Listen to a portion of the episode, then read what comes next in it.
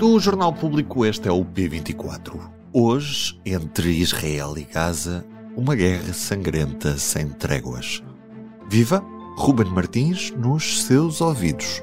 Nos últimos dias estivemos com os olhos noutras geografias mais próximas. É certo, Portugal está a viver uma crise política que nos vai levar até às eleições de 10 de março do próximo ano.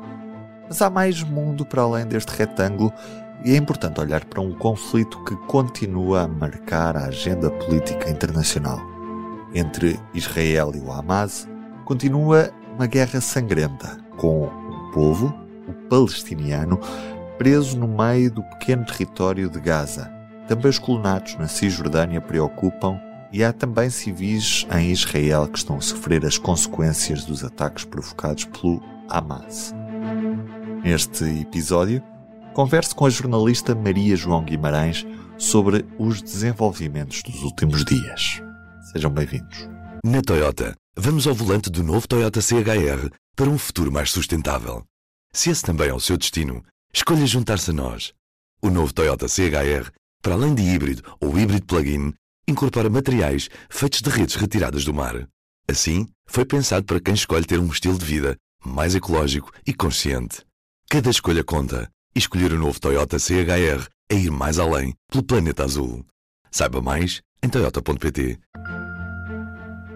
Bom, nos últimos dias em que nós estivemos tão atentos, a situação ainda piorou. Em Gaza continua a haver a, a incursão eh, terrestre israelita. Há pelo menos dois grandes hospitais, os dois maiores, que estão cercados por forças israelitas e agora o, o o momento atual está muito centrado num hospital, o Hospital Al-Shifa, que é o maior do território. A Israel diz que o Hamas tem um centro de comando debaixo do hospital, um centro importante, também depósito de armas e um ponto fulcral da rede subterrânea de túneis do Hamas e, portanto, é, o seu controle é essencial para as forças israelitas.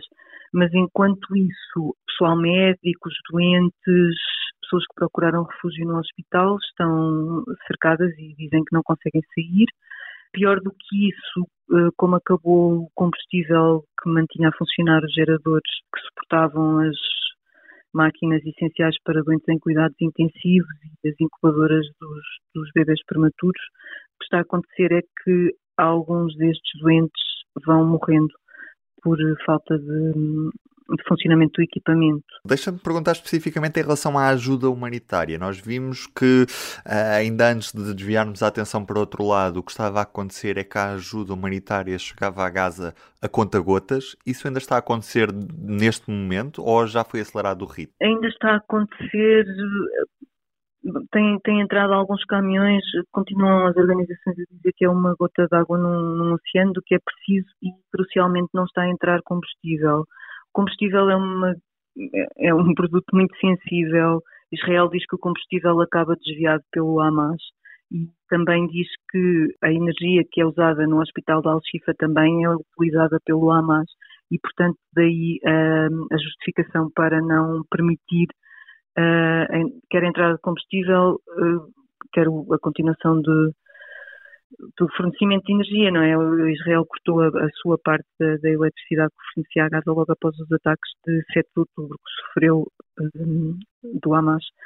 Portanto, a situação é, é, é, de facto, os médicos relatam uma situação desesperada. Uh, hoje abriram uma vala comum porque os cadáveres de, de, doentes que não conseguiram tratar já começavam a ser um, um risco sanitário e, portanto, é um, são descrições de uma situação mesmo muito difícil. E Maria João, estivemos uh, sempre muito atentos a esta situação em torno dos reféns que estavam ainda na, nas mãos do Hamas. Até que ponto é que o exército israelita, nessas incursões que tem feito em Gaza, já conseguiu resgatar mais reféns ou uh, se a situação continua o mesmo nesse aspecto? Continua o mesmo, sim. O exército israelita ou as autoridades israelitas têm dito que há duas prioridades paralelas, resgatar os reféns e destruir o Hamas em Gaza. Há vários analistas que dizem que estas duas prioridades são dificilmente conciliáveis e pelo que temos visto parece que neste momento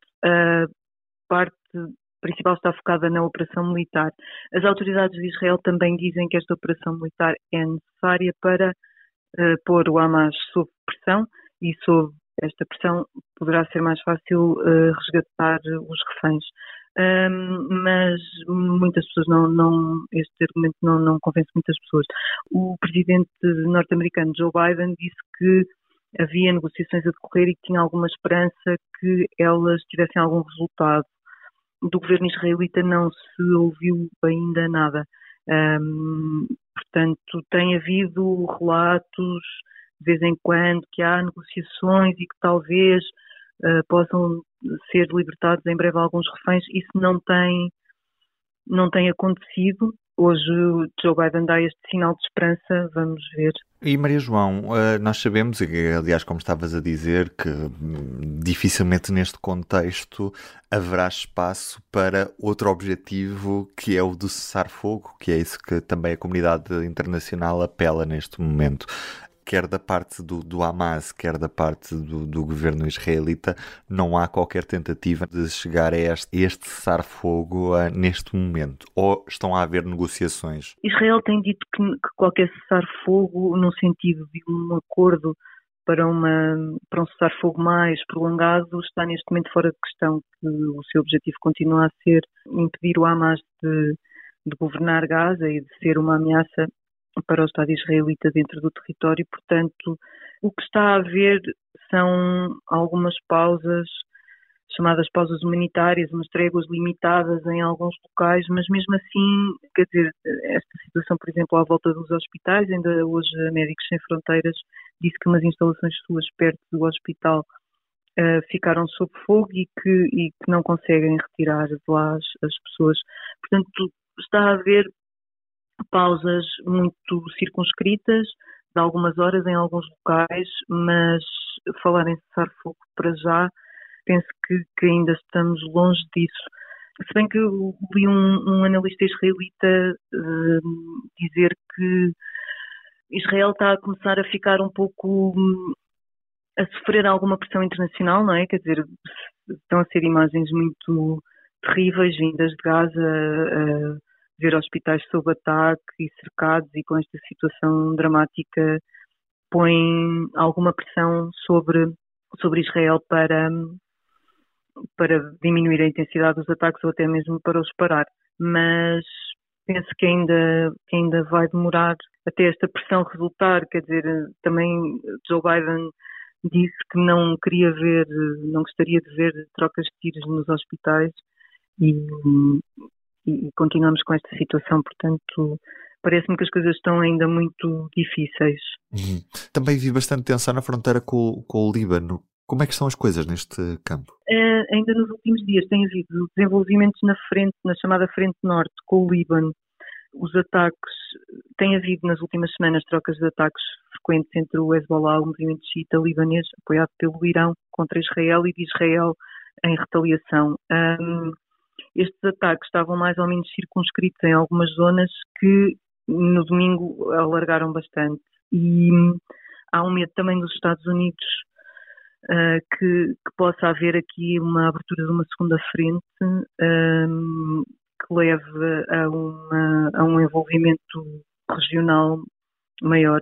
E, e que haja uma guerra mesmo entre, entre Israel e o Líbano. Apesar de tudo, ninguém, nem Israel nem o Hezbollah, neste momento querem uma guerra porque seria prejudicial para os dois, para Israel porque está focado em Gaza, para o Hezbollah porque o Líbano está numa situação económica muito frágil e, portanto, a última coisa que precisava agora era de uma guerra. Mas com, à medida em que os ataques se vão intensificando, uh, o risco de um erro de cálculo aumenta. Público está atento não só a este conflito, mas também ao que se está a passar na Ucrânia, numa guerra que continua sem fim. Está tudo em público.pt. E hoje também é notícia a proposta do PS, a proposta de alteração, que vai deixar cair a subida do IUC, o Imposto Único de Circulação, no âmbito da discussão das propostas de alteração ao Orçamento de Estado para 2024. Estávamos a falar daquele aumento que iria ser imposto aos carros mais antigos, anteriores a junho de 2007. Ruben Martins, nos seus ouvidos, Hoje com Maria João Guimarães como convidada, Ana Marques Maia na música original. Tenham um bom dia e até amanhã. O público fica no ouvido.